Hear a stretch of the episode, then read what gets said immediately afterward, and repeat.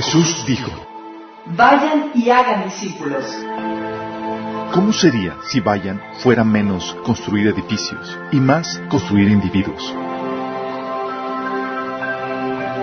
Si hiciéramos menos eventos, producciones, edificios, programas, reuniones, Habría menos estrés, gastos, deudas, recaudar fondos.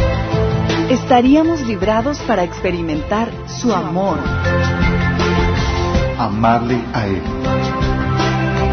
amar a los demás, liberar, sanar liderar. y desatar tu propósito.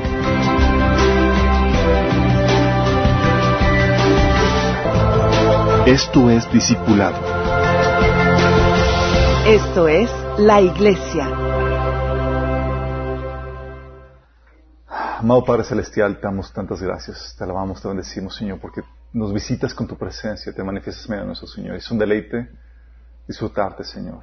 Ahora queremos que te muevas, Señor, por medio de esta predicación, de este mensaje, que hables en nuestras vidas, en nuestros corazones, que siembres tu palabra en nuestros, en nuestros corazones, Señor, y que produzca el futuro que tú deseas, Padre. Que podamos salir de aquí empoderados, Señor, llenos de valentía, Señor, revestidos de tu poder, para poder manifestar las obras que tú has diseñado para nuestras vidas. Habla atrás de mí, Señor, cubre cualquier deficiencia.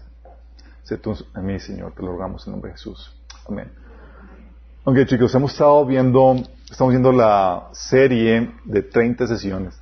No, no tanto.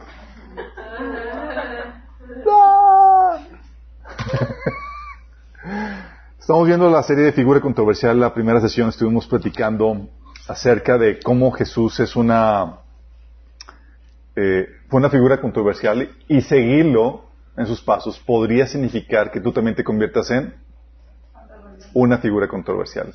Y aunque antes, en, una sociedad altamente cristianizada, eh, no necesariamente implicaba ser controversial.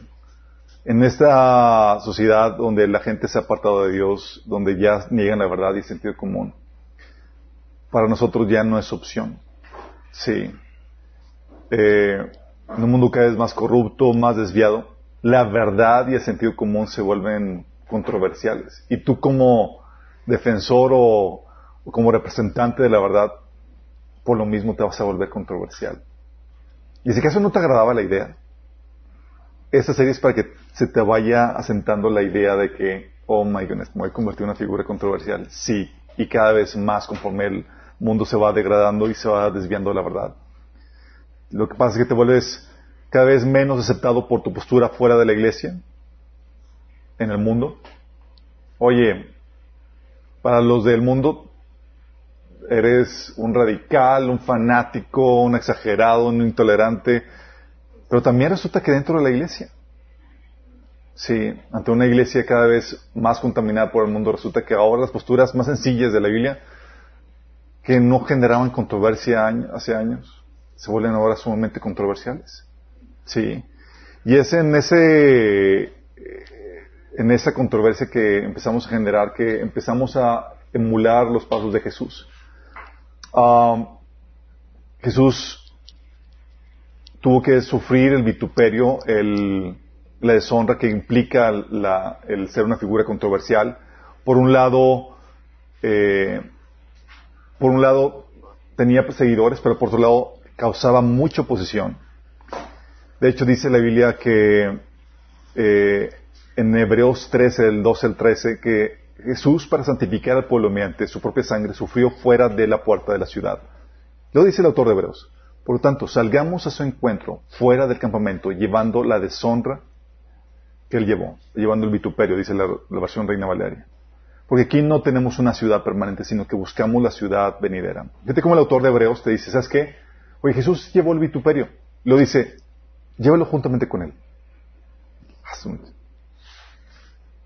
Dice, porque al final de cuentas no esperamos algo aquí, esperamos una ciudad, la ciudad venidera. ¿Saben qué ciudad estamos hablando, verdad? La Nueva Jerusalén, exactamente. Entonces ya no, esa, eso de sufrir el vituperio, de convertirnos en personas controversiales como Jesús lo, lo fue, es cada vez más ineludible para nuestra generación. Pero lo interesante del caso es que el mundo va a buscar presionarte. para conformarte a su forma de pensar. Y eso va a ser lo, el principal reto que vas a enfrentar. De hecho, la temática hoy es cómo resistir la presión.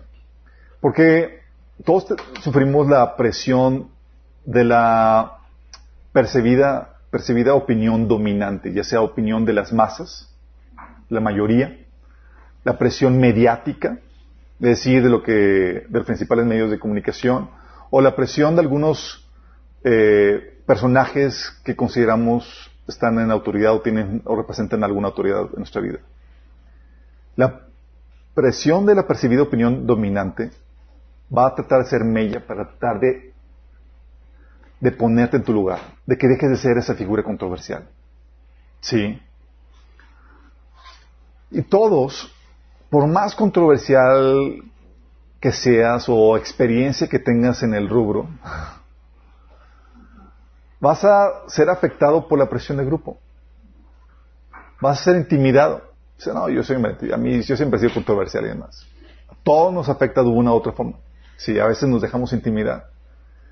Y aquí es donde tenemos que aprender a resistir por causa de la verdad que representamos en la palabra de Dios. Tenemos ejemplos en la Biblia que hablan acerca de, este, de esto que estoy mencionando. Casos de... Acompáñenme a ver esta triste historia.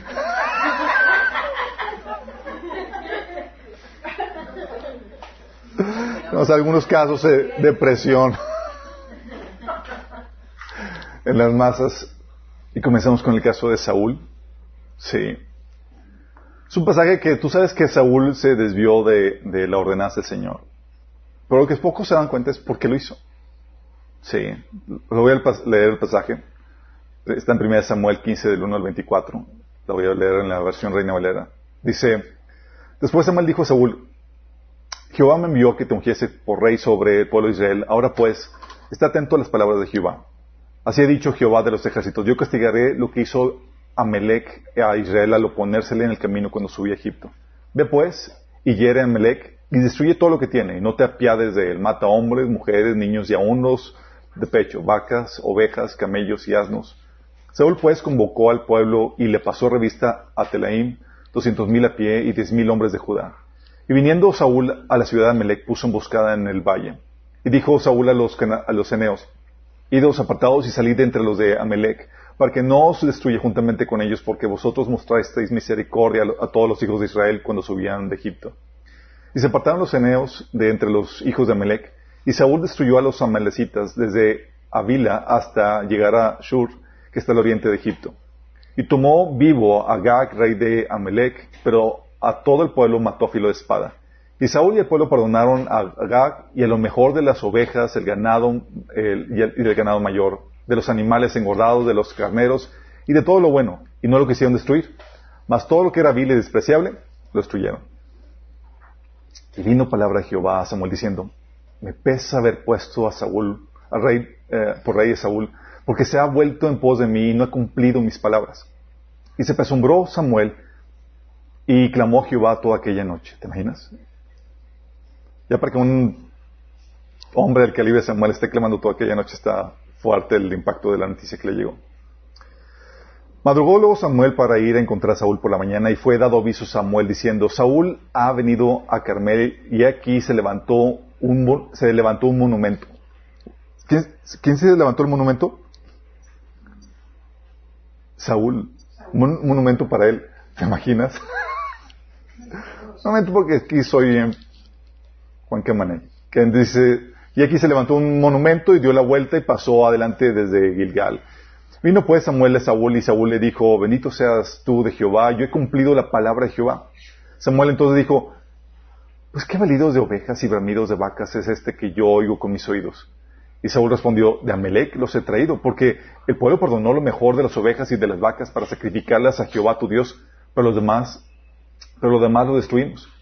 Entonces dijo Samuel a Saúl, déjame declararte lo que Jehová me ha dicho esta noche. Y él le respondió, di. Y dijo Samuel, aunque eras pequeño en tus propios ojos, ¿no has sido hecho jefe de las tribus de Israel y Jehová te ha ungido por rey sobre Israel? Y Jehová te envió en una misión y dijo, ve y destruye a los pecadores de Amelec y hazles la guerra hasta que los acabes. ¿Por qué pues no has oído la voz de Jehová, sino que, sino que vuelto al botín has hecho lo malo ante los ojos de Jehová? Y Saúl respondió a Samuel, antes bien he obedecido la voz de Jehová y fui a la misión que Jehová me, me envió y he traído a Agag, rey de Amelec, y he destruido a los amalecitas. Mas el pueblo perdonó el botín de las ovejas y las, las primicias del anatema para ofrecer sacrificios a Jehová, tu Dios en Gilgal. Y Samuel dijo, ¿se complace Jehová tanto en los holocaustos y víctimas como en que se obedezca las palabras de Jehová? Ciertamente el obedecer es mejor que los sacrificios y prestar atención que la grosura de los carneros. Porque como pecado adivinación es la rebelión y como ídolos la idola- idolatría la obstinación. Por cuando tú desechaste la palabra de Jehová, Él también te ha desechado para que no seas rey. Qué tremendo. O sea, rebelde le dijeron, Señor, destruye todo y dejó vivo al rey y a lo mejor de ganado y demás. Y dice, oye, Samuel tenía un espíritu rebelde. ¿Sí? Uno diría, pues quiso, ¿sabes qué? Pues le, avaricioso, quiso quedarse con las cosas. La verdad es que no es así. La razón por la cual actuó sí, así Saúl está en el versículo 24. Dice, entonces Saúl dijo a Samuel, yo he pecado, pues he quebrantado el mandamiento de Jehová y tus palabras, porque temí al pueblo y consentí a la voz de ellos. Es decir, no resistió la presión del grupo. ¿Ustedes se imaginan eso? Ellos decían, eh, vamos a dejar esto, y, pues era la mayoría. Y él no tuvo los pantalones para imponer la palabra de Dios o defender la postura de Dios ante una gente, ante eh, un público que estaba, eh, que opinaba diferente a lo que había que hacer. ¿Te imaginas? O sea, Saúl se convirtió en un rey despreciado, desechado por Dios, por sucumbir a la presión del grupo, a la presión. Y es una tentación que todos enfrentamos. Imagínate, ¿tú crees que Saúl hubiera sucumbido a la presión, hubiera actuado de esta manera si no hubiera tenido la presión del grupo? Si no hubiera tenido la presión, pues hago lo que se me dice y listo, ¿o no? Pero aquí el factor de la presión añadió un grado de dificultad y un grado de dificultad que tú y yo muchas veces experimentamos. Y muchas veces le echamos carros al pobre Saúl. Sí. Pero muchas en situaciones donde la mayoría tiene una opinión diferente y donde tú eres el único que opina diferente, se ve intimidado a ceder a la presión. Tienes el caso de Saúl, tienes también el caso de los creyentes de Jesús. ¿Qué es lo que dice en Juan 12, del 37 al 43? Dice, a pesar de todas las señales milagrosas que Jesús había hecho, la mayoría de la gente aún no creía en él. Qué, qué ¿verdad? O sea, todas las señales, y dice, la mayoría de la gente todavía incrédula. Eso precisamente, eso era precisamente lo que el profeta Isaías había predicho. Señor, ¿quién ha creído nuestro mensaje? ¿Y a quién ha revelado el Señor su brazo poderoso?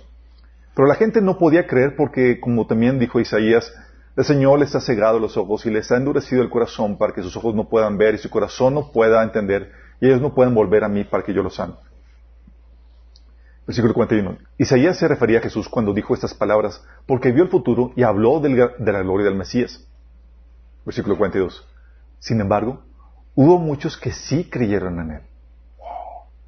So, entonces, en mayoría, había un gran porcentaje de gente que sí creyó. Dices, wow, gloria a Dios. Dice, entre ellos algunos líderes judíos. Wow, hasta algunos líderes judíos. Excelente noticia. Pero lo dice. Pero no lo admitían por temor a que los fariseos los expulsaran de la sinagoga. Ah.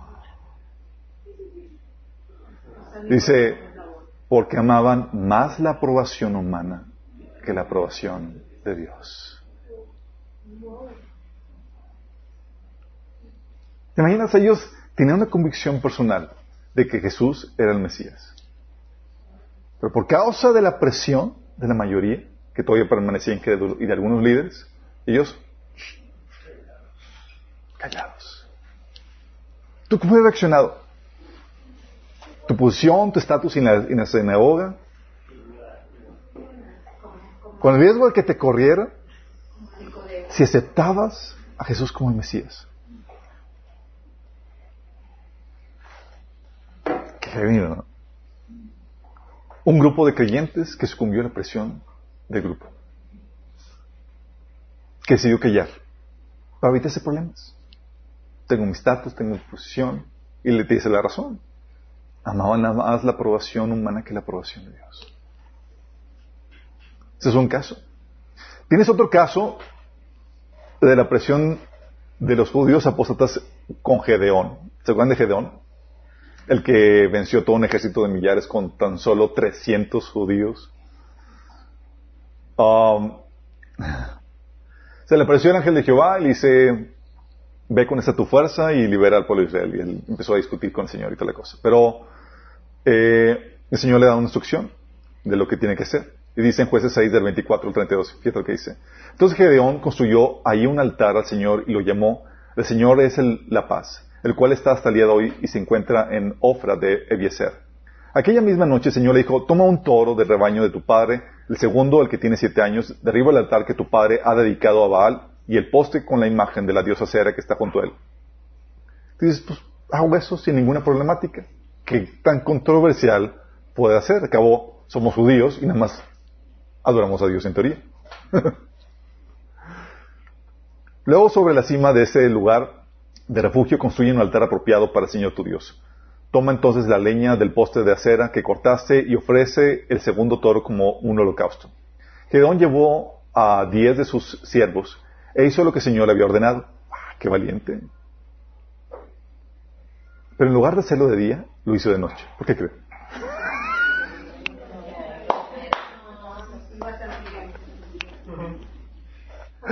¿Por qué se llama levantar polvo, chicos? Para evitar controversia, pues aquí lo hago. El Señor me dijo que lo hiciera, pues no me dijo a qué horas. Supongo hacerlo de noche. ah, astutillo. Sí. Y Jehová lo hizo, dijo, ya me escapé de la controversia que pueda implicar obedecer a Dios. Porque obedecer a Dios puede implicar controversia. Sí. Y a veces lo hacemos de, tal forma que la evitamos. Entonces, dice, uh, ¿qué versículo me quedé? Dice, pero en lugar de hacerlo de día, versículo 27, lo hizo de noche, pues tenía miedo de su familia y de los hombres de la ciudad. Dijo, ya me libré, lo hizo de noche y nadie se dio cuenta. Versículo 28. Cuando los hombres de la ciudad se levantaron por la mañana, vieron que el altar de Baal estaba destruido, que el poste con la imagen de la diosa Cera estaba cortado, y que el segundo toro había sido sacrificado sobre el altar recién construido. Entonces se preguntaron del uno al otro, ¿quién, había, quién habría hecho esto? Y Gedeón.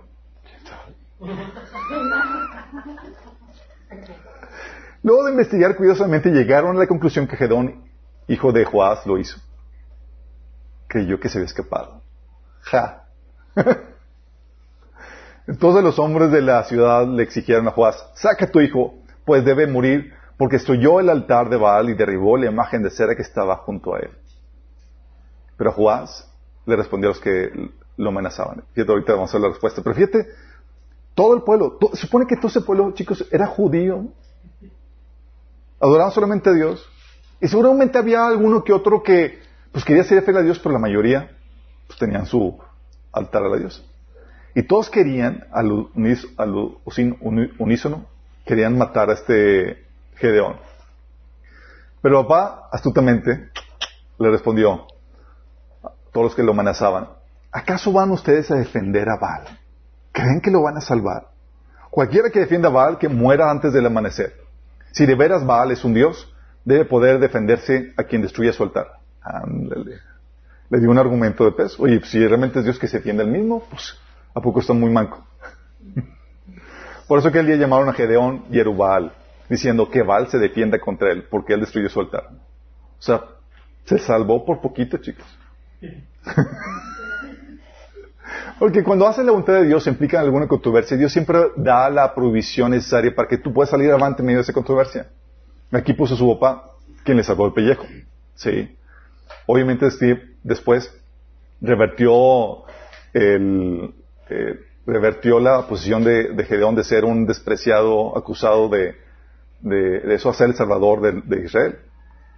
Hay otro episodio también donde ves la presión social que puede crecer, a tal punto incluso de, de llegar a negar contra sí la doctrina que profesas. Y lo ves con Pedro. y la presión de los judíos.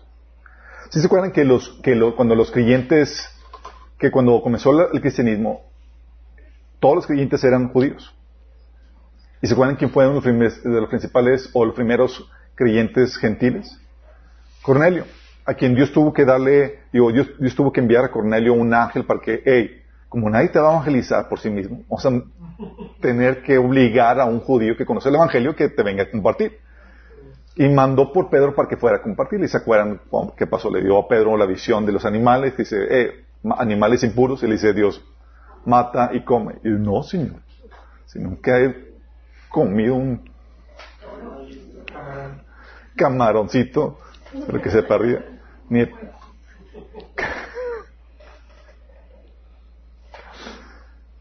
Entonces, pozolito, sí. Y ni chicharrón ni nada de eso, sí, todo delicioso.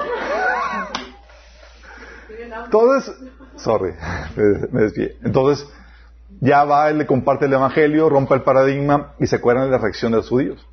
Hechos 11 del 1 al 4 dice, los apóstoles y los hermanos de toda Judea se enteraron de que también los gentiles habían recibido la palabra de Dios. ¿Y estaban gozosos por eso? ¡No! Acuérdense que los gentiles eran considerados ciudadanos de segunda categoría, los cuales eran despreciables. Tú ni, ni siquiera entrabas a sus casas ni comías con ellos. Así que cuando Pedro subió a Jerusalén, los defensores de la circuncisión lo criticaron diciendo, entraste en casa de hombres incircuncisos y comiste con ellos. Ah, sí, me invitaron chicharrón, no pude evitar. Caí en la tentación. Entonces Pedro comenzó a explicarles paso a paso lo que había sucedido. Y ustedes saben que les empezó a explicar. Empezó a explicar cómo Dios se movió y lo llevó a compartir el Evangelio. Y el Espíritu se, se derramó ahí. Y tú dices, bueno, con ese episodio ya entendieron. No. El estigma contra los hermanos gentiles todavía seguía muy fuerte. Aunque eran creyentes y eran salvos y eran hermanos. Relacionarte con hermanos creyentes era despreciable por la opinión y la tremenda tradición que estaban cargando. Y eso se dio en Gálatas 2 del 11 al 14. Dice, cuando Pedro llegó a Antioquía tuvo que enfrentarlo cara a cara porque él estaba muy equivocado en lo que hacía. Está hablando Pablo. Cuando llegó por primera vez, Pedro comía con los creyentes gentiles, quienes no estaban circuncidados. Pero después, cuando llegaron algunos amigos de Santiago, ¿saben quién es Santiago? El hermano de carne de Jesús. Pedro no quiso comer más con esos gentiles. Esos creyentes amigos de Santiago eran, judíos que manejaban o, o seguían todas las tradiciones, ¿sale? Judías. Decía, pero cuando, pero después cuando llegaron algunos amigos de Santiago, Pedro no quiso comer más con esos gentiles.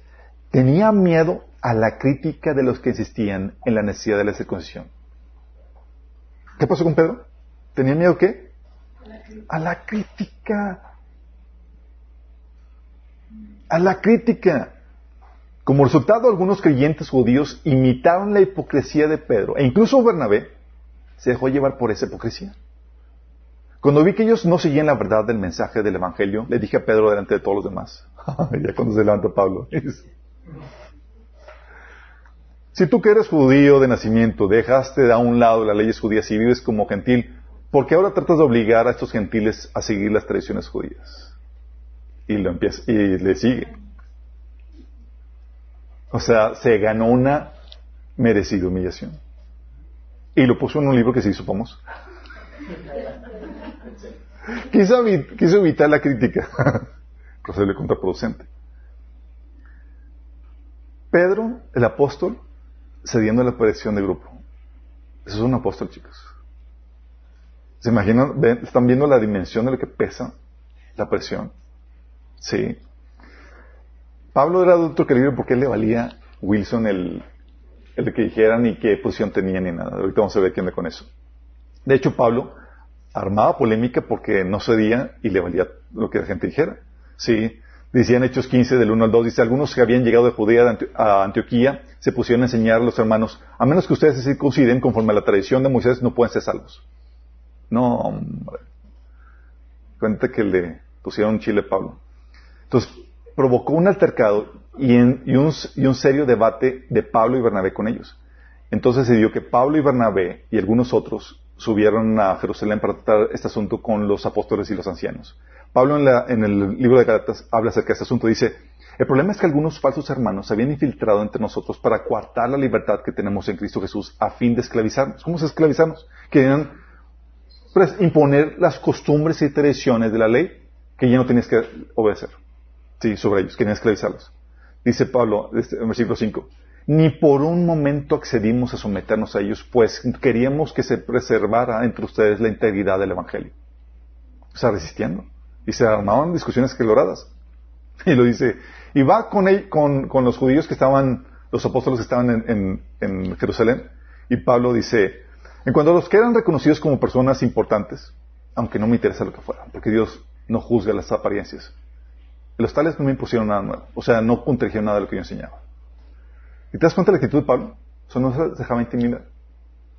Y gracias a la valentía de Pablo en este sentido, es que tenemos a un cristianismo con la libertad de no seguir todas esas tradiciones, chicos. Si se hubiera, si hubiera cedido la presión como lo hizo Pedro, tú y yo estaríamos guardando el sábado, las leyes dietéticas y un montón de cosas. ¿Por qué? No porque tengamos que, sino por tradición, por la presión del grupo.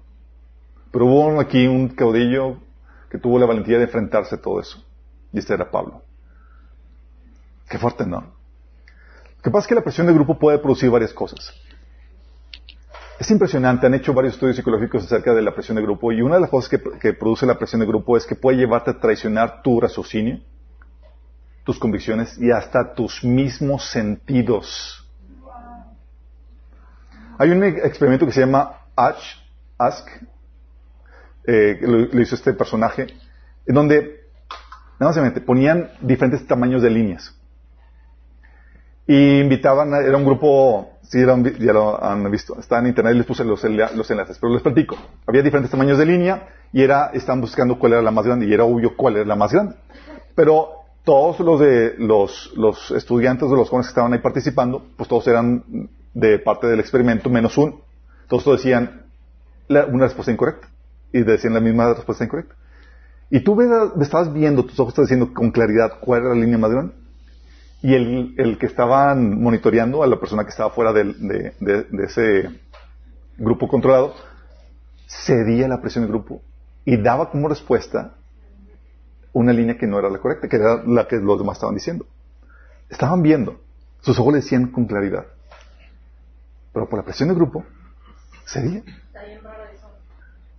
Y sucede, chicos. ¿Puede más la presión del grupo que lo que tus mismos sentidos te dicen? Está bien fuerte. Y eso es lo que hacen en algunos noticieros. Sí, por ejemplo, salieron, y lo, que aplican, Satanás consciente de esto, lo que aplican en algunos noticieros. Salían, por ejemplo, noticieros, cuando estaban todas las manifestaciones del- de Black, eh, Black Lives Matter, estaban en los noticieros y estaban así las quemas y los, y los, eh, los todas las eh, riots, como dicen, los, eh, todo el, el desorden que están haciendo los manifestantes y demás, y luego el, el, el del, el de, el reportero está diciendo, no, pues aquí la manifestación está, es- está muy pacífica y demás, y atrás quemando todo, sí. O sea, tú veías eso, pero como reporteros decían eso y lo repetían vez tras vez, la, ejercía una presión de grupo. Donde aunque tú veías que estuviera todo el caótico y con eh, robando cosas y incendiando cosas y demás, ah, pues te quedabas con la idea de es, pacífico, pues todos lo estaban diciendo y la gente está comprando esa narrativa. Porque la presión de grupo puede más que tus mismos sentidos. ¿Estás consciente de eso? Puede más que tu raciocinio. Puede llegar incluso a más que tus convicciones. Tienes, la presión del grupo hace que lo evidente se vuelva confuso. Ya no sepas. Aunque está evidente. Pero todos están opinando diferente y tú, ay, ya no sé. Está muy evidente. Pero tú estás ya siendo intimidado. Sí. Tienes el caso que vimos con Pedro. Era evidente que estaba mal y traicionó sus convicciones. ¿Por qué? Por la presión. Oh, ¿y ahora quién nos va a salvar? Y eso fue con... Ser con un apóstol, chicos.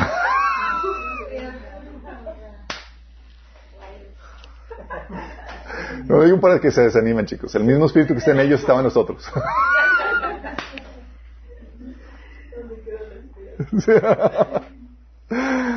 Sí. La presión de grupo también es lo que te lleva o puede- ocasiona el que te, el que te calles. Puedes silenciarte. Sí. Porque tú ves que todos están opinando una cosa diferente. Y tú no quieres el que, el que entra, el que salga con, el domingo 7 y opina algo diferente. Sí. Es que eso sí. Pues yo digo que no. pues mejor para que no se me trepen todos encima. Sí. De hecho, eh, el- hay un término que se llama la espiral del silencio, no sé si lo sepan, no han escuchado. La espiral del silencio es que los individuos aceptan, no traje la imagen, malamente, ahí lo puse en el bosquejo, pero los individuos aceptan su comportamiento a las actitudes, adoptan las actitudes predominantes sobre lo que se acepta, lo que es aceptable o lo que no. Sí, lo que la mayoría, básicamente, siguiendo la mayoría. Y la sociedad castiga co- con aislamiento a los que, a los individuos que expresan posiciones contrarias a las asumidas como, como las mayoritarias. De tal forma que el comportamiento del público está influido por la percepción que se tiene en cuanto a, la, a cuál es la opinión dominante. Entonces, si yo no soy de la opinión dominante, voy a tender a callar. Aunque sea la mera percepción de opinión dominante, aunque la mayoría opinemos diferente, me voy a callar ante, lo que yo percibo como opinión dominante. Así que la gente se siente alentada a opinar si la percepción de su posición es respaldada por la mayoría o, por figuras de autoridad. ¿sí? Y se tiene a cohibir si detectan que pueden formar parte de las minorías. Ah, voy a dar mi opinión, pero soy el bicho raro que opina diferente. Entonces, ¿qué va a pasar? Te va a tender a silenciar. Sí. Entonces, la opinión dominante va, a ir silenciando aún más y más a los que tienen una opinión dominante y a los que opinan como la mayoría se van aumentando más, es lo que hace la espiral. Unos de bajada y otros de subida. Sí. Ah,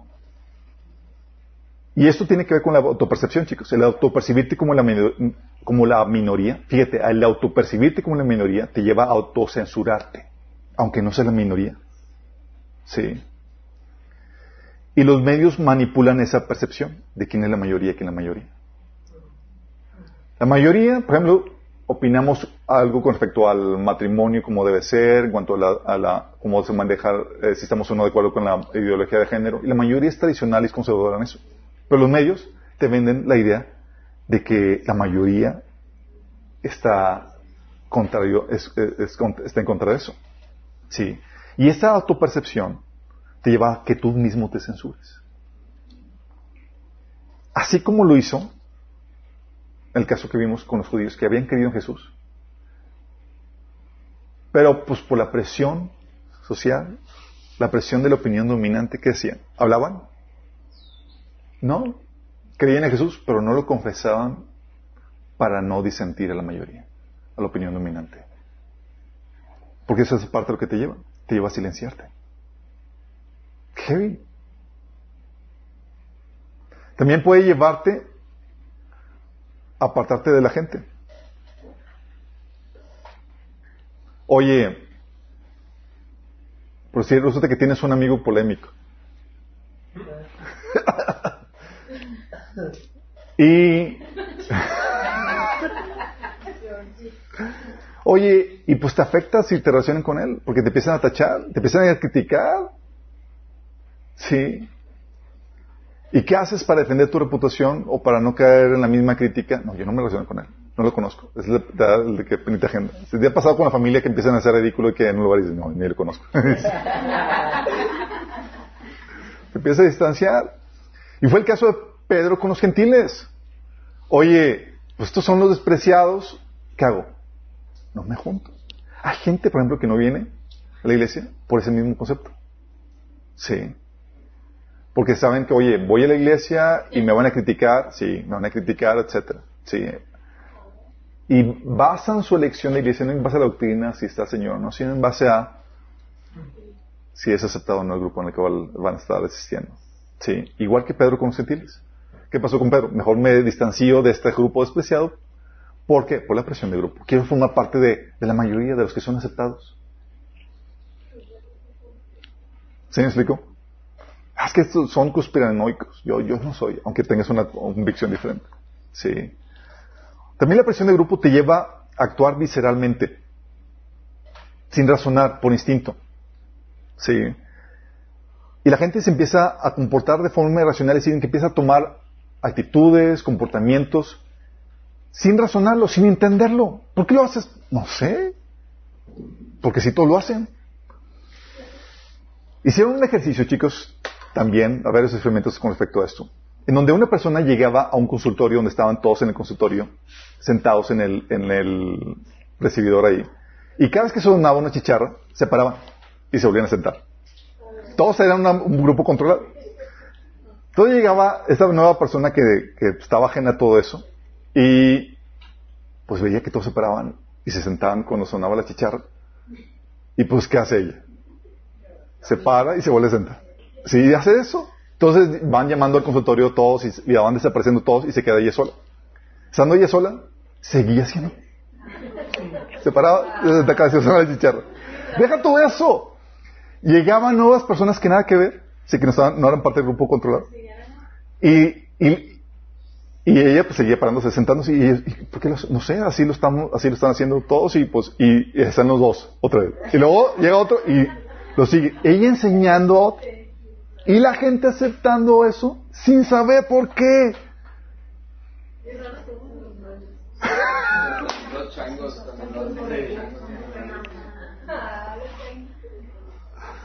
Te lleva a actuar sin razonar. O sea, dices, ¿por qué estamos eso? No sé. Pues está más si no lo haces.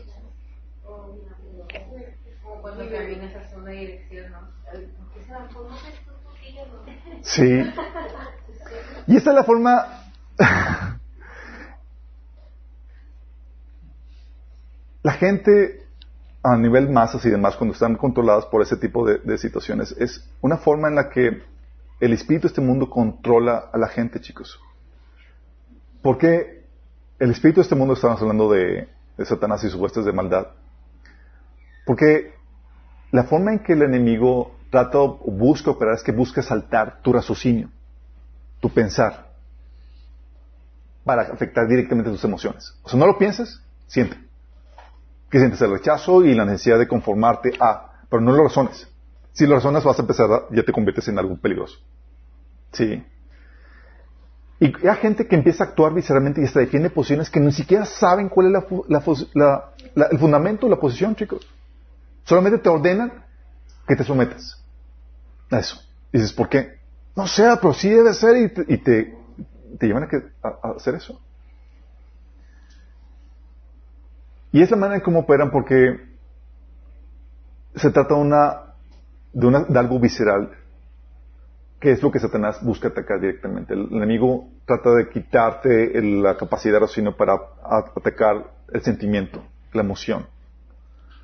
Dice Efesios 4, de 17 al 18, cuando con la autoridad del Señor les digo lo siguiente, ya no vivan como los que conocen, los que no conocen a Dios, porque ellos están irremediablemente confundidos, es decir, no están resonando bien. Tienen la mente llena de oscuridad. Vagan lejos de la vida que Dios ofrece, porque cerraron la mente y endurecieron el corazón hacia Él. O sea, ya no lo razonan a Dios. O sea, la lógica de Dios, como dice Pablo, que nadie tiene excusa. ¿Por qué? Porque es evidente. Pero ellos han rechazado eso. Y se van a cuestionar el corazón. Sí, en las emociones. Decía Efesios 2, del 1 al 3. Antes ustedes vivían, estaban muertos a causa de su desobediencia y muchos pecados. Vivían en pecado igual que el resto de la gente, obedeciendo al diablo. Perdón el líder de los poderes de este mundo, quien es el espíritu que actúa en el corazón de los que se niegan a obedecer a Dios. Todos vivíamos así en el pasado siguiendo los deseos de nuestras pasiones y la inclinación de nuestra naturaleza pecaminosa. Fíjate lo que dice. Estaban cerrados mentalmente a Dios, pero estaban siguiendo que las emociones, las pasiones. Porque es lo que Satanás trata de hacer. Trata de que te conviertas en una persona visceral que no razona, como lo hacen las bestias. Y ante esa situación, como ya estás actuando visceralmente, no por razonamiento, no por lógica, la razón que te den, porque ya tu emoción está, emocionalmente comprometida, ya tu corazón está emocionalmente comprometido, la razón más tonta que te den se vuelve válida. Te dijeron una tontería, ah, es válida, sí, porque la mayoría la apoya o porque ya hay un apego más emocional, sí. Lo que dice Romanos 1 del 21 al 23, a pesar de haber conocido a Dios, no lo glorificaron como Dios ni le dieron gracias, sino que se extraviaron en sus inútiles razonamientos. O sea, ¿tenían buenos razonamientos para rechazar a Dios? Cero.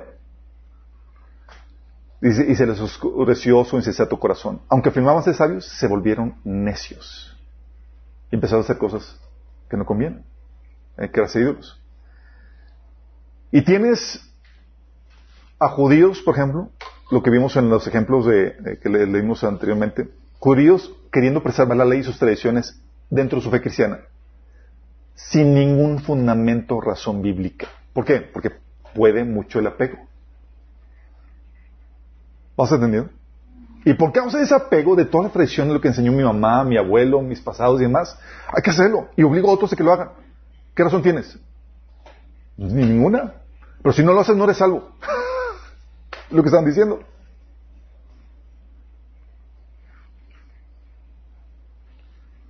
Y tiene estas personas que son, se vuelven miserables. Por ejemplo, los que intentaron matar a Gedeón, ¿tenían alguna consideración por Gedeón? No, simplemente se sentían ofendidos porque estaban dañando sus creencias. O los que intentaron matar a Jesús. No solamente te lleva a actuar visceralmente la presión del grupo, también puede llevarte a dañar gente traicionar su moral. ¿Sabes cuál fue una de las principales razones por las cuales los jefes, las personas que trabajaban en el ejército nazi eh, daban ante, o qué excusa daban ante, ante, cuando eran enjuiciados por lo que hicieron? ¿Sabes qué razón daban ellos? Yo solamente seguía órdenes.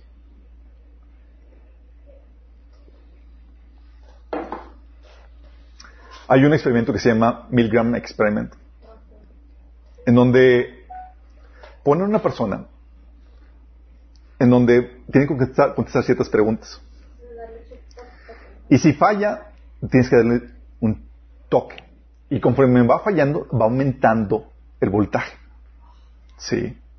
Entonces, eh, la persona te ponen a ti como, como el, que te van a eh, observar cómo, cómo operas esto y tienes al que controla el experimento. Entonces te dicen, Tú vas a monitorear las respuestas que te dan y si falla, le das clic. Entonces, falla una y clic. Y, ¡ah! y escuchaba, la, escuchaba el, el, el, alarido de la persona y, y, sabía que estaba aumentando el, voltaje. Y seguía y le decían, y, y, la persona que estaba a cargo del experimento decía, pero es que tienes que seguirlo haciendo cuando tenía duda. Y obedecía. Dice, pero es que es parte del experimento. Y aunque estuviera gritando, sufriendo la persona, las personas no paraban. Sí, o sea, aunque la persona dijera que ya no quería seguirle, el otro era de que estoy siguiendo instrucciones. Estoy siguiendo instrucciones. Así era, chicos, por la presión. Y ellos descubrieron que las personas son, son adeptas a, a dañar a, otra persona eh, cuando la persona que le estaba dando, lo estaba guiando a, hacerlo, era alguien conocido, alguien familiar. Y especialmente si ocupaba una posición de autoridad. Y así todos somos, chicos. Tiene una figura de autoridad y muchas veces seguimos sin entender por qué. Y esta fue, conociendo esta debilidad humana, fue utilizada por Satanás para armar todo el holocausto. Cuando la gente se somete sin cuestionar, tiene una figura de autoridad más. ¿Por qué creen que Pablo enseñaba a la gente, hey, si aún nosotros un ángel del cielo le enseña algo diferente, sea maldito? Él se ponía en la posición, no puedes obedecer a la autoridad así nada más porque sí. Es algo que también les he dicho, por eso les digo, hey, ¿cómo es un tipo posicional? Ay, no, yo, confío en ti, Alberto. no puedes confiar en mí. ¿Y qué tal si me desvío? ¿Cómo vas a saber? La única confianza que tienes es en el Señor. Por eso cuestionar cosas, pero a veces somos, nos intimidamos porque, oye, es una persona de autoridad, es una persona mayor, es una persona familiar, y me dice esto, y pues tengo que pues, o sea, es la persona que me compartió el Evangelio, es, una persona mayor y, y, empiezas a, someterte sin entender. Y eso llevó a la gente al holocausto, chicos. Por la presión del grupo, de una figura de autoridad. Qué heavy, ¿no? También es lo que llevaba también a, esto es lo que te lleva también a conformarte a las masas, a la mayoría. Como fue el caso de Saúl. ¿Sabes cuál es la instrucción de Dios? Pero para no disentir, cedo a la opinión de todo el pueblo. Sí. Y lo que haces es que, lo que hace el enemigo aprovechando este comportamiento que tenemos, que tienen los seres humanos es que de esta forma bloquea a los disidentes, a los que opinan diferente, a la oposición, porque los castiga con, con crítica, con desaprobación, los, con marginación a todos ellos, con desaprobación. Y la gente no quiere ser castigada, no quiere sufrir ese tipo de estragos. Entonces, ¿qué hago? Te obligan a que te conformes a la mayoría. Y con eso controlan a la gente. Y es lo que se conoce como el comportamiento de manada, que también vieron, hay otro experimento que sacaron, que cuando la gente está temerosa, se apoya en el comportamiento de las masas para que los guíe, no en su propio raciocinio, en el comportamiento de las masas. No sé exactamente qué hacer, mi, razonamiento me dice eso, pero todos están corriendo para allá. ¿Y entonces qué haces? ¿Sigo mi razonamiento? No. Corres hacia allá. ¿A están corriendo todos? Qué vino. Y eso es real, chicos, si vemos los ejemplos en la Biblia.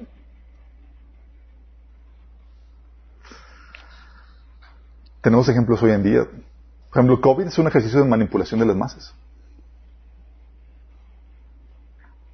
Es un ejercicio, chicos.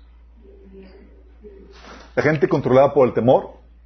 Tú sabes cosas de que, pues esto no tiene sentido, pero pues todos comen para allá, todos para allá. Sí, ¿en qué sentido? Pues la campaña de terror de los medios. Te empiezan a decir, no, es que tantas personas han, muerto, bla, bla. Y, tú, y, todos paniqueados, aunque tú sepas que los niños no corren ningún peligro y la tasa de, la, la probabilidad de muerte es de .0 0,6%. Sí. De hecho, hay más probabilidad que una persona muera eh, ahogado en las albercas para personas de menores de 18 años que, que por el COVID. Sí. Pero no, no, no clausuran las albercas. Y todo lo que se hace. ¿Pero por qué? Porque es la presión. Oye, figuras de autoridad y la mayoría está siguiendo. ¿Y, y qué haces? Pues voy para allá. Y nadie se cuestiona nada. Y aún líderes de la iglesia, chicos. Oye, abren los centros comerciales, abren las licorerías, pero cierran las iglesias.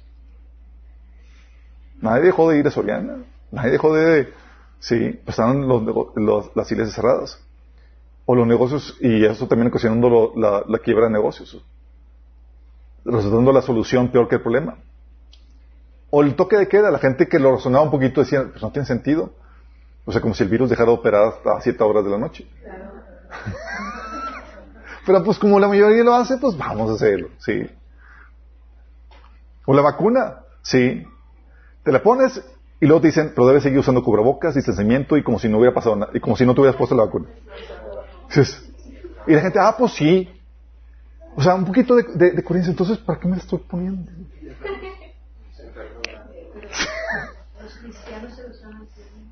O sea, ¿pero por qué? Porque esta presión de las masas hace que cuando que dudes de tu raciocinio, cuando ves que todos están corriendo para un lado y sigues y corres conjuntamente con los demás antes que seguir tu propio, razonamiento. O el uso de cubrebocas, chicos. Sí. Y sabemos que ha salido, ha habido estudios donde se sale a decir que es ineficiente para, para, para refrenar el COVID. Porque COVID es mucho más pequeño que las que la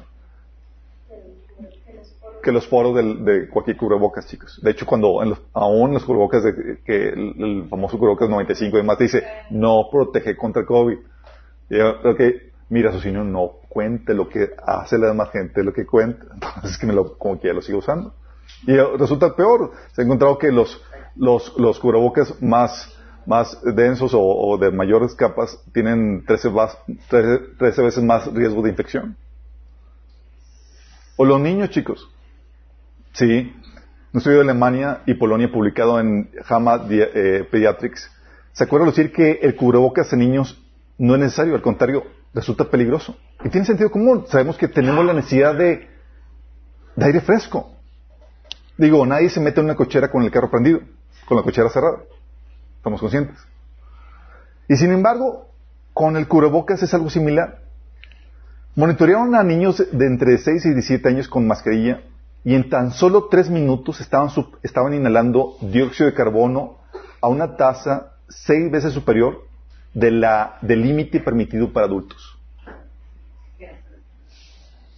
6 veces superior a la tasa permitida por adultos en tan solo 3 minutos. Respiraban 25 mil partes por millón, más del doble que se considera peligroso para adultos, que es 10 mil partes por millón de dióxido de carbono. Y en tan solo tres minutos estaban eh, llevando dióxido de carbono a su sangre en exceso y generando hipercapnia, que empieza a sentir leve dolor de cabeza, somnolencia, se empiezan a sentir desorientados, gente desmayando porque los obligaban a los jóvenes en Estados Unidos, por ejemplo, a que corran con la mascarilla, a que hagan ejercicio con la mascarilla, chicos. Y episodios de, están corriendo de más y el ranazo. Sí. Sensación de falta de aliento y demás. Y dices, un poquito de lógica, no, no cuenta. Porque lo que cuenta es lo que hace la gente. Aunque cause daño, voy a ponerle a mi hijito todo el día eso, aunque viole mi sentido común, aunque todo eso. ¿Por qué? Por la presión de la presión del grupo, chicos. Sigamos captando lo, lo- fuerte que es esto. Por eso les digo que el COVID es un ejercicio de, de ese sentido. Y la gente ha, se ha sometido a dicha presión. Y la iglesia resultó como un fuerte contrapeso, la iglesia salió reprobada. En vez de levantar la voz y demás o cuestionar el paradigma, sometida por completo sin cuestionar a la presión de la masa. Tenemos no solamente eso eh, con respecto al COVID, en la iglesia tenemos también que seguimos muchas cosas por presión, chicos. De repente nuestra doctrina deja de salir de las escrituras para ser dictada por tradiciones y opiniones de la mayoría. Cosas como, oye, el diezmo. La verdad bíblica, cero. ¿Pero por qué lo hacen? Porque sí, todos lo hacen. Hasta, uno- hasta un, hasta un pastor le dijo a una congregante, le dice, no, pues es que el diezmo no, no, no, no tiene base bíblica para la iglesia, pero pues es que todos los hacen. Sí. Y lo seguían haciendo. O el concepto de la cobertura. Todos la piden, si no la tienes te regañan y más. Y base bíblica te muestran, cero. Pero la mayoría lo hace. Entonces, si tú no te paras cuando suena la chicharra, te ven raro. Y te obligan a que te pares, porque todos lo hacen así. O el concepto de iglesia, chicos. ¿Sí? No, es que eso, es que es- eso es una célula, o es una misión, pero no es iglesia. ¿Sí? ¿Por qué? Por el paradigma tan fuerte que tenemos. O la disciplina eclesiástica, nadie dejarse, ¿por qué? Porque nadie lo hace, aunque venga en la Biblia. Pues más que la presión. Y si la hacen, pues van a, lo haces con temor porque, porque pues, aunque venga en la Biblia, aunque haya convicción, aunque esté basada en la verdad, pues es que como nadie lo hace. Sí. Y es- esta, chicos, es la manera en la que se infiltra el mundo en la iglesia. Posiciones controversiales que tomamos, o sea, no queremos ser rechazados o criticados por nuestra posición. Queremos ser aceptados por el mundo como lo hicieron los falsos profetas. Jesús dijo en, en Lucas 6:26, ay de vosotros cuando todos los hombres hablen bien de vosotros, porque así hacían sus padres con los falsos profetas. O sea, te está diciendo, ay de ti si no eres controversial. Ay de ti, en pocas palabras, te lo estoy traduciendo, para que entiendas. Por ejemplo, al pastor de, al ex pastor, porque ya lo, expulsaron de Hillsong de Nueva York, Carl Lentz, le preguntaron en el programa de View que le preguntaron, así que no es pecado en tu iglesia tener aborto, tener un aborto. Y él no dijo, no, claro que es pecado. La Biblia dice, no, dijo, um, ese tipo de conversión eh, ese tipo de conversión primero lo tendríamos con, eh, con la persona para ver cómo su historia primero, de dónde, dónde viene, nos sentaríamos a ver qué onda con, con esa persona. Sí. Lo que quiero decir es que Dios es el juez, dice. Dice, la, la gente tiene que vivir de acuerdo a sus propias convicciones. Y, esa pregunta es muy amplia. Yo me voy más a, a- a más alto, a, a querer sentar con, con esa persona y, y- preguntarle qué, qué cree, cómo, qué, cuál es su posición, en pocas palabras. ¿Respondió cuál es la postura bíblica? No. ¿Dio respuesta? No. ¿Qué hizo? Se fue por la salida políticamente correcta para no desagradar al mundo. Oyó Austin cuando le preguntaron, le preguntó Larry King, ¿así que un judío no iría al cielo? Y la respuesta sencilla es, no, si no cree en Jesús. y dice, es que Larry, yo no puedo juzgar el corazón de alguien. Solo Dios puede indagar el corazón de alguien. Para mí es un asunto, para mí no es asunto de decir este va o que no va. Yo solo digo que la Biblia dice que yo quiero poner mi fe en, Cristo. Creo que está mal ir por, ahí diciendo tú no vas, tú no vas, tú no vas, porque no sigues eh, exactamente mi forma. Pero tú crees en tu forma, le dice Larry King. Yo creo en mi forma con todo mi corazón. Pero si alguien no la comparte, estaría mal, ¿no? No sé si lo vería así. Eh, yo representaría mi forma, pero dejaría a Dios que sea el juez de eso, pero yo no sé. Así que tú no juzgues a nadie. ¿Qué tal los ateos? Yo dejaré a Dios que sea el juez y que decida quién va al cielo o al infierno. Yo solo presento la verdad y cada semana comento que es una relación con Cristo, pero no voy a ir diciendo quién, quién sí, quién, y si no quieren creer en eso, eh, que sea su elección. Dios mirará el corazón y solo Dios sabe eso. ¿Por qué, ¿Por qué ese tipo de reacciones, chicos? Por la presión, chicos. La presión. O sea, quiero conformarme. O sea, no puedo permitirme ser una figura controversial. Sí, quiero ser adorado, aprobado por el mundo.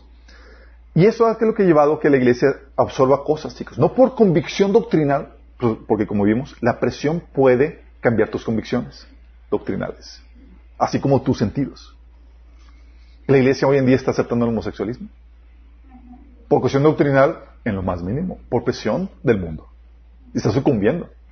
Tan así que incluso la iglesia católica, que consideraba muy conservadora, el Papa ya está dando pasos hacia abrazar al homosexualismo dentro de la iglesia. De hecho, un jesuita que dirige las relaciones públicas del Papa apoya la LGTB abiertamente. Le llama parte de su pasto y más, o sea, de su rebaño y todo eso. Y también lo seamos, chicos, cristianos, vemos hoy en día, aún cristianos evangélicos, líderes y demás, que prefieren seguirle, hacer la barba a personalidades de gobierno, por ejemplo, en vez de llamarle, llamarlo a reprensión, llamarlo cuentas, a que se arrepienta. Porque nadie quiere ser Juan el Bautista, chicos. Ay, quieren que le corte la cabeza. Mejor que me den un huesito.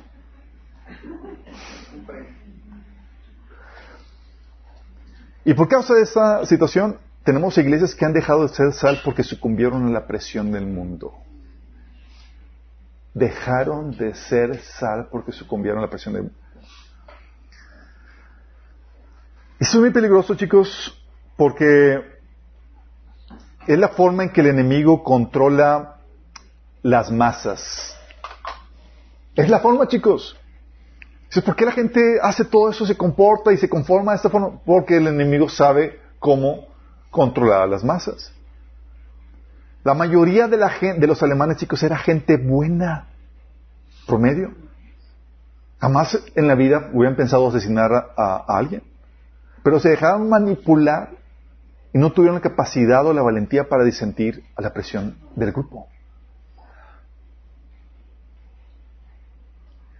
Porque te, te, reitero, cuando hay presión de grupo, aunque tú seas una persona moralmente buena, vas a traicionar tu moral para conformarte al grupo. Qué fuerte, ¿no? Dices, no, creo que mi vecino vaya a hacer eso. No sabes. Dice la Biblia, en 2 Tesalonicenses 2, del 9 al 12, dice que, hablando del anticristo, que ese hombre vendrá a hacer la obra de Satanás con poder, señales y milagros falsos. Se valdrá de toda clase de mentiras malignas para engañar a los que van rumbo a la destrucción, porque se niegan a amar y a, y a aceptar la verdad que los salvaría. Por lo tanto, Dios hará que ellos sean engañados en gran manera y crean esas mentiras. Entonces serán condenados por deleitarse en la maldad en lugar de creer la verdad. O sea, que está hablando que la mayoría decide abrazar la mentira, chicos. Y en medio de esa, de esa posición, de esa apostasía, en donde el mundo abraza esa, esa, esa, eh, donde el mundo abraza esa mentira, todos los disidentes, ¿cómo crees que se van a con- considerar? Controversiales. Y la presión social va a ser terrible, chicos. ¿A qué, ¿A qué punto va a ser la presión y va a llevar la presión? Que dice Mateo 24, del 9 al 10, que dice, entonces los entregarán ustedes a que los persigan y los maten.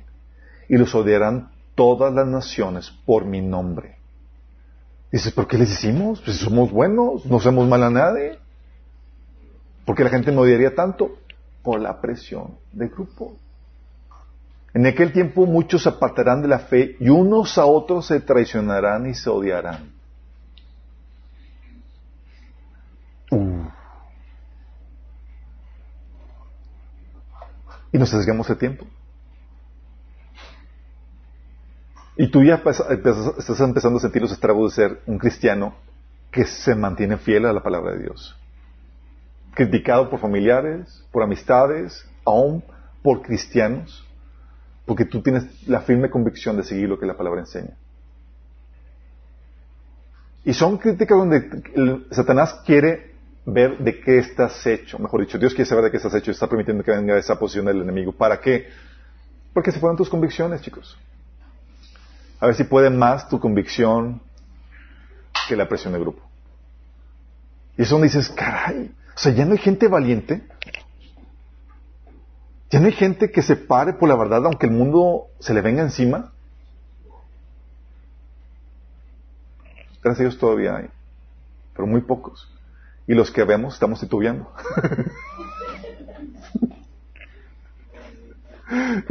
Yo, yo sí estoy aquí. Y eso donde dices, bueno, ¿qué hacemos para resistir?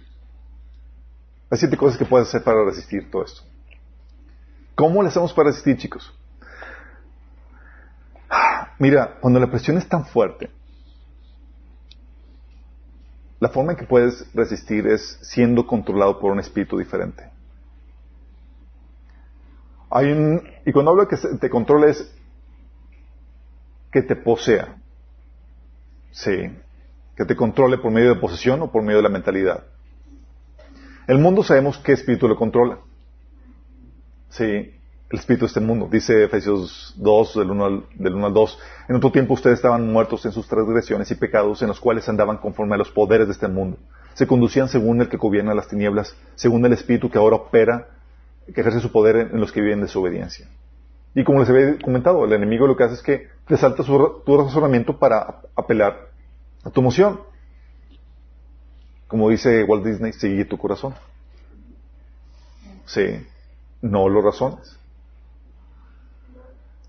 Y eso te lleva a que seas con- controlado por el espíritu de este mundo. El cristiano, en cambio, es controlado por el Espíritu Santo.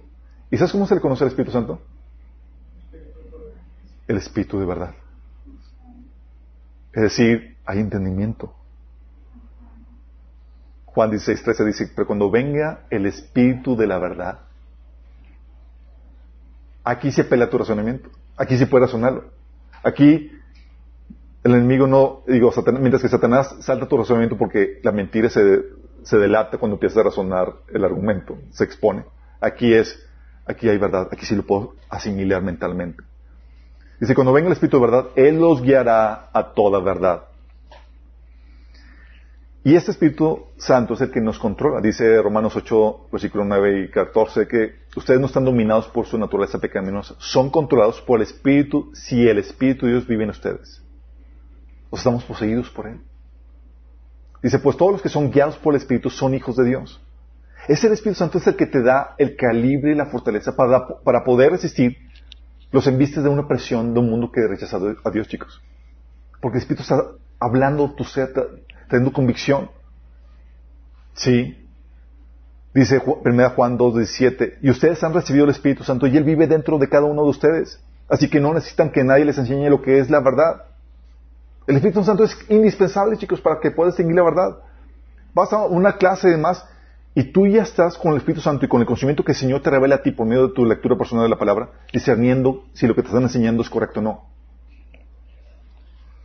Dice, pues el Espíritu les enseña todo lo que necesitan saber y lo que Él les enseña es verdad, no mentira. Así que tal como les ha enseñado, permanezcan en comunión con Cristo. Necesitas ese Espíritu Santo para poder estir al enemigo. Sin Él, estás frito. Vas a sucumbir. ¿Y sabes cómo recibir el Espíritu Santo? Ser salvo y ser controlado por el Espíritu Santo es, implica renovar tu entendimiento. Sí, conquistando los paradigmas equivocados. Porque el enemigo te controla en base, si, aunque hayas nacido nuevo, si piensas como el mundo, eres controlado por el mundo. Y ese es donde te lleva a que necesitas madurez y conocimiento. Porque sin madurez te mueves como el mundo se mueve. Tienes que tener una base, un fundamento en tu pensar a través del cual evalúas todas las cosas. El principal fundamento es la palabra de Dios. Luego sigue tu discernimiento, basado en, tu experiencia y tu sentido común, pero no saliéndote del, fundamento que es la palabra de Dios. Efesios 4 del 11 al 14, fíjate lo que dice Pablo. Ahora bien, Dios, dio Cristo, dio los siguientes dones a la iglesia. Los apóstoles, los profetas, los evangelistas, los pastores y maestros. ¿Estos para qué son? Dice, ellos tienen la responsabilidad de preparar al pueblo de Dios para que lleve a cabo la obra de Dios y edifique la iglesia, es decir, el cuerpo de Cristo. Ese proceso continuará hasta que todos alcancen tal unidad de nuestra fe y conocimiento del Hijo de Dios que seamos maduros en el Señor. Es decir, hasta que lleguemos a la plena y completa medida de Cristo. O sea, esta preparación, chicos, es para llevarte a qué? A que seas maduro, que alcances la, la estatura de Cristo. Dice, entonces ya no seremos inmaduros como los niños no seremos arrastrados de un lado a otro ni empujados por cualquier corriente de nuevas enseñanzas. ¿Cómo son los niños? Los niños, por ejemplo, ¿por qué tienes que dejar, por qué tienes que cuidarlos cuando, van al parque? Porque si se acerca un adulto, son tan inocentes, no tienen experiencia, no tienen criterio, que se los pueden robar sin decir, oh, no tienen madurez. Son como niños y son muy se creen todo, son muy ingenuos. Y dice Pablo, así comienzas el estatus. Y ante una presión de grupo y demás, tú puedes ser muy ingenuo y sucumbir con facilidad. Y la única forma para poder marcar la diferencia, no caer en esa presión de grupo, es que tú desarrolles madurez, criterio. Una base sólida para saber que esto sí, esto no. Y no me dejo basar, no me baso en la presión o no del grupo, sino que tengo una convicción firme, que tengo un fundamento. Ya sé hacer el caso de la palabra de Dios y ya también usar mi criterio, basado en mi experiencia y basado en mi sentido común. Sí, eso no más hace sentido común. Ah, y empieza a hacer el caso. Por encima a lo que la, más gente te diga que, es. Y eso te lleva al otro punto. Tienes que tener desconfianza, capacidad de desconfianza y de análisis. Debes cuestionar las cosas, buscar las bases de todo. Acuérdate que estamos en un periodo de gran engaño. Y cuando hablo de gran engaño es que se van a presentar cosas mentirosas como verdades. Y eso es por default en ese tiempo que estamos viviendo. Antes decías, ah, pues aquí y allá. Aquí ahorita es la preeminencia. Y no puedes aceptar las conclusiones nada más porque sí sin entender los, razonamientos detrás, de ellos y validarlos o refutarlos. Por ejemplo, puse ahí en mi Facebook hace ayer o antes, no me acuerdo, un artículo que decía que castigos físicos a niños no ayudan a corregir el comportamiento, revela estudio. Lo abres y nada más te dice la conclusión. Pero no te dice nada más. Y así es la gente, chicos.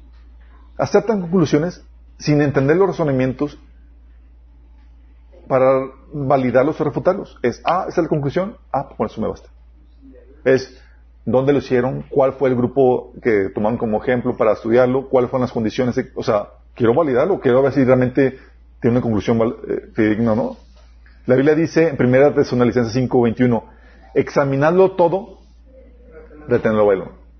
Te está diciendo, desconfía y analiza. Porque, si no, ¿por qué te diría que examines todo? ¿Por qué? Porque puedes encontrarte con una gran mentira vestida de verdad. De hecho, es lo que hacían los cristianos de Berea. Llegaba Pablo y Silas con, a predicarles. Dice, y, dice que los de Berea eran de sentimientos más nobles que los de Tesalónica, de modo que recibieron el mensaje con toda avidez y todos los días examinaban las escrituras para ver si era verdad lo que les anunciaba. ¡Ey! Es examino todo y retengo lo bueno. Y no me importa. El enemigo va a querer dominar o controlar tu forma de pensar por medio de personajes con credenciales, chicos. Por medio de personajes de que, ah, ten, su pastor tal o tal persona preeminente y demás, y que esa persona concluyó eso. Hoy tú, ahorita tú no estás en la condición de poder aceptar conclusiones. Es, ¿Cómo le hiciste para llegar a esa conclusión? ¿Por qué crees eso? Porque estás ahorita en un punto donde tienes que cuestionar el razonamiento de la gente, el razonamiento detrás de esas conclusiones y tienes que, tienes que validarlas o refutarlas. Desconfianza y análisis, chicos. Entonces dicen, oye, es que tienes que ponerte la vacuna. Dices, es que lo dice tal persona, lo dijo el doctor de la O. Ok, o sea, ¿cómo llegó a esa conclusión? ¿Por qué? No solamente eso, necesitas, necesitas también independencia emocional. Independencia emocional. ¿Te acuerdas? ¿Por qué razón se quedaban callados los, los creyentes que en Jesús? Era porque amaban más la aprobación que de los hombres que de Dios. Si tú eres dependiente emocionalmente de la gente, olvídate, tú no vas a ser una persona que se va a mantener por la verdad. Tú vas a, que, vas a, vas a sucumbir a la presión de grupo. ¿Sí? Dice Romanos 2.29 que un verdadero judío es aquel que tiene el corazón recto a los ojos de Dios. La verdadera circuncisión no consiste meramente en obedecer la letra de la ley, sino que es un corazón, en, sino que es un cambio en el corazón producido por el Espíritu. Y una persona con un corazón transformado busca la aprobación de Dios, no la de la gente. Fíjate lo que dice. El efecto del Espíritu Santo es que te lleva a transformar tu corazón, lo que hace que busques la aprobación de Dios y no la de la gente. Te lleva a una independencia emocional. Gálatas 1.10 dice, Pablo, queda claro que no es mi intención ganarme el favor de la gente, sino el de Dios. Si mi objetivo fuera agradar a la gente, no sería un siervo de Cristo. ¿Por qué te descalificaría ser un siervo de Cristo el que el querer a la gente?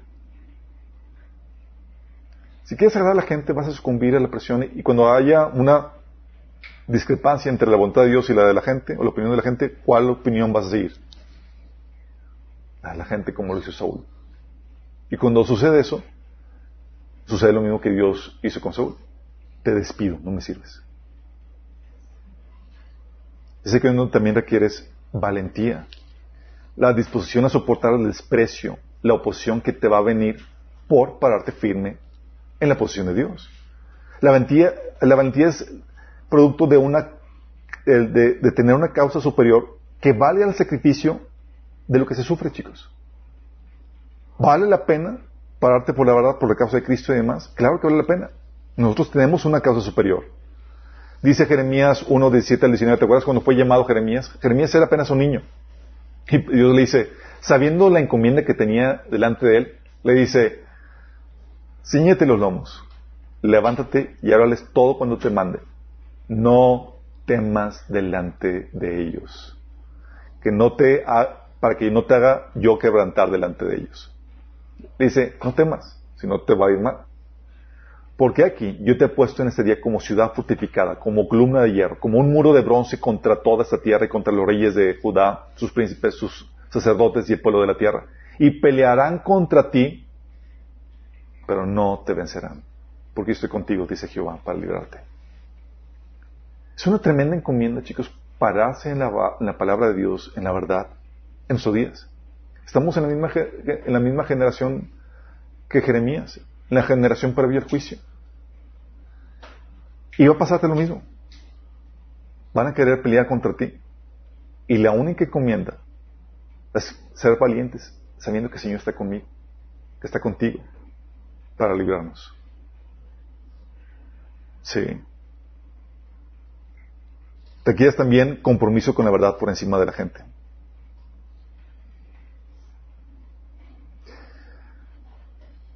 Dice Galatas 2.6, hablando Pablo, de que los líderes de la iglesia no tenían nada que agregar a lo que yo predicaba cuando les enseñó el, mensaje. Entonces, de luego dice, dicho sea de paso, su fama de grandes líderes a mí no me afectó para nada porque Dios no tiene favoritos. ¿Le afectaba la posición de la gente de Pablo? ¿Por qué no? Porque tenía un compromiso mayor por la verdad, tal punto que reprendió a la gran apóstol Pablo, digo Pedro, repre- reprendió al apóstol Pedro. ¿Por qué? ¿Consideraba de importancia título, posesión? No.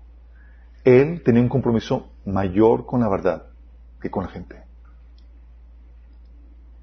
Porque muchas veces, pararte en la va a llevar a ofender, a causar que la gente sea, se sienta incómoda. Y eso puede ser, o la mayoría, o incluso personalidades que tú tienes en alta estima.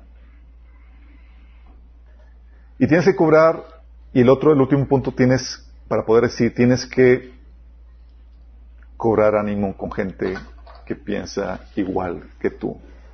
¿Por qué, chicos? Porque como te digo, por más polémico que tengas y por más experiencia, es bien difícil. Es bien difícil. Yo recuerdo situaciones donde, cuando escribí el ensayo que, el ensayo que, eh, acerca de, los límites de la autoridad pastoral, que decía que sí, hay que someternos a los pastores, pero la autoridad de los pastores no abarca todas las áreas de la vida, está limitado a los asuntos de la iglesia. Y por eso me ar- me armaron un pancho en todas las iglesias. Me citaron los principales líderes de la, de la iglesia, de la denominación donde participaba, y toda la iglesia, con todos los miembros, estaban en contra mí. Yo era el único raro que pensaba así. Nadie, todos estaban, todos claudicaron al momento de ver la presión y la manipulación. Ante esa situación, yo estaba, una yo estaba todo temblorino, de que, oye, pues to- todos opinan diferente. Todos opinan, o sea, estoy el único raro. Entonces antes dices, ¿estoy bien? ¿Estoy mal? ¿Qué hago? Entonces, ¿qué hice? Mandé mi ensayo a un doctor eh, eh, en filosofía cristiana de la Universidad de Veracruz. Y fue quien me dio palabras de ánimo.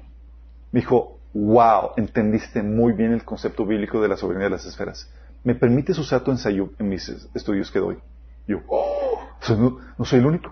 O sea, fue, wow, fue una palabra de aliento. ¿Te acuerdas el caso de, de Elías? ¿Por qué ca- cayó en depresión?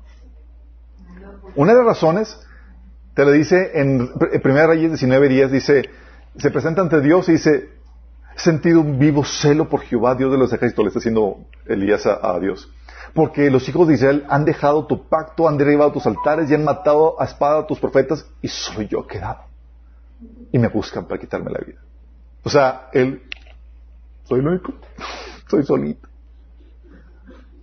Y luego el Señor le dice más abajo, siete mil israelitas no se han arrodilla- arrodillado ante Baal ni lo han besado. O sea, hay más gente. Y es como que, ¿en serio no soy el único? Es una palabra de aliento. Eso es lo que decía Pablo.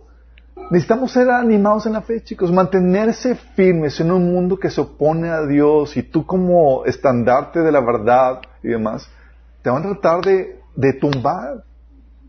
¿Sí? Dice Pablo, tengo muchos deseos de visitarlos, en Romanos 1 del 11 al 12. Tengo muchos deseos, muchos deseos de visitarlos para llevarles algún don espiritual que los ayude a crecer firmes en el Señor. Versículo 12. Cuando nos encontremos, quiero alentarlos en la fe, pero también me gustaría recibir aliento de la fe de ustedes. Fíjate la humildad de Pablo. O sea, quiero que nos congregamos, que nos juntemos, para yo alentarlos y que ustedes me alienten. Necesito ayuda, necesito aliento, necesito ánimo. ante un mundo que rechaza a Dios. ¿Vas entendiendo? Por eso la instrucción de la Biblia en Hebreos 10, 25 es que no dejemos de congregarnos como acostumbran a hacer algunos, sino que animemos unos a otros. Y como mayor razón, queremos que aquel día se acerque. ¿Por qué? Porque cuando dejas de congregarte, poco a poco empiezas a ceder a la presión del mundo que estás buscando convertirte. Tú necesitas juntarte con gente que se mantiene firme en la verdad, que está dispuesta a sufrir por la verdad, para que cobres también ánimo. Dices, ay, no soy el único loco. hay más. y te alienta. Dices, wow. Ay, no estoy solo en esto. Sí. Hay otros, que ¿cuántos eran? Hay otros siete mil que no han doblado rodilla en Tebal. De hecho, se en el episodio, el experimento que les dije que estaban todos los, eh, en, el experimento, todos los, del grupo controlado, dando una eh, respuesta incorrecta en cuanto a cuál era la medida de la, de la línea. Y el, tipo, pues, por presión del grupo, daba una respuesta incorrecta, aunque tus ojos le estaban diciendo que la, la línea más grande era otra. Oye, llegaba otro, y él lo ponía en primero para que diera la respuesta, y daba la respuesta correcta, y el otro se animaba a dar la respuesta correcta también. Lo que hace el ver que alguien más está, está viendo lo mismo que tú. ¿Estamos entendiendo? Dios sabía que, el mundo iba a ser cada vez más adverso y antagónico al cristiano. Y va a tratar de sofocar tu diferencia. Va a tratar de conformarte al mundo. Va a tratar de ganarte por medio de la presión. Y tú vas a tener que mantenerte firme. Y uno de los puntos es juntándote con gente que piensa igual que tú. Todos necesitamos ánimo. Sin estas siete cualidades, chicos, se pierde la sal.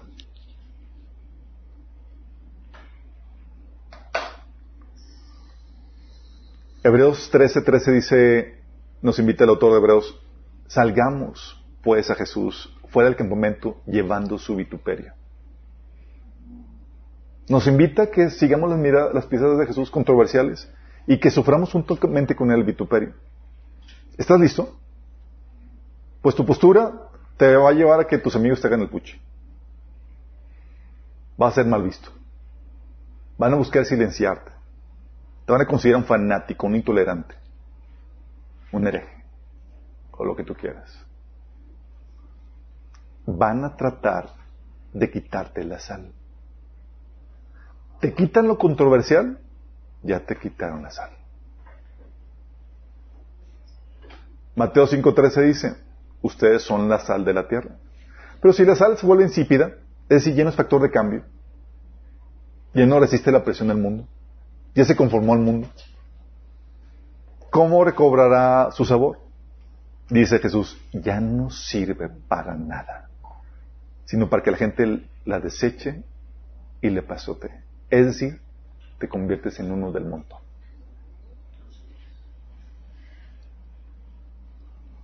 Tú y yo somos la sal, chicos. Pero la presión para que se nos quite la sal en los tiempos que estamos viendo es muy fuerte en una sociedad cada vez menos cristiana, la posición del cristiano es cada vez más controversial. Y tú debes de mantenerte firme en estas cualidades. No puedes sucumbir. Lamentablemente, líderes están sucumbiendo. Iglesias enteras están sucumbiendo. Denominaciones enteras están sucumbiendo a la presión del mundo. El Señor tiene la esperanza puesta en ti, en mí, como la sal en la tierra. De hecho, Jesús decía, cuando el Hijo del Hombre venga, encontrará este tipo de fe. Encontrará fe en el mundo.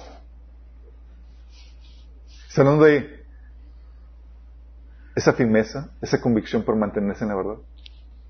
O va a sucumbir. Qué heavy, ¿no?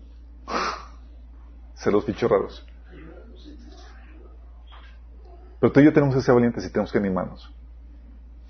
Tenemos que, no podemos callarnos. Y tenemos que levantar nuestra voz en muy diversos escenarios. Porque si levantamos nuestra voz, vamos a animar a que otros que están callados y silenciados por la presión de las masas también levanten la voz. Porque somos la sal. De nada sirve la sal si no hace su efecto. Tienes que hablar.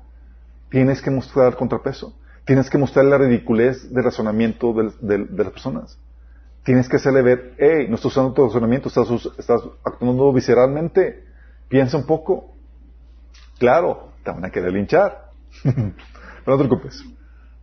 Hay un grupo que te apoya en, tus esfuerzos.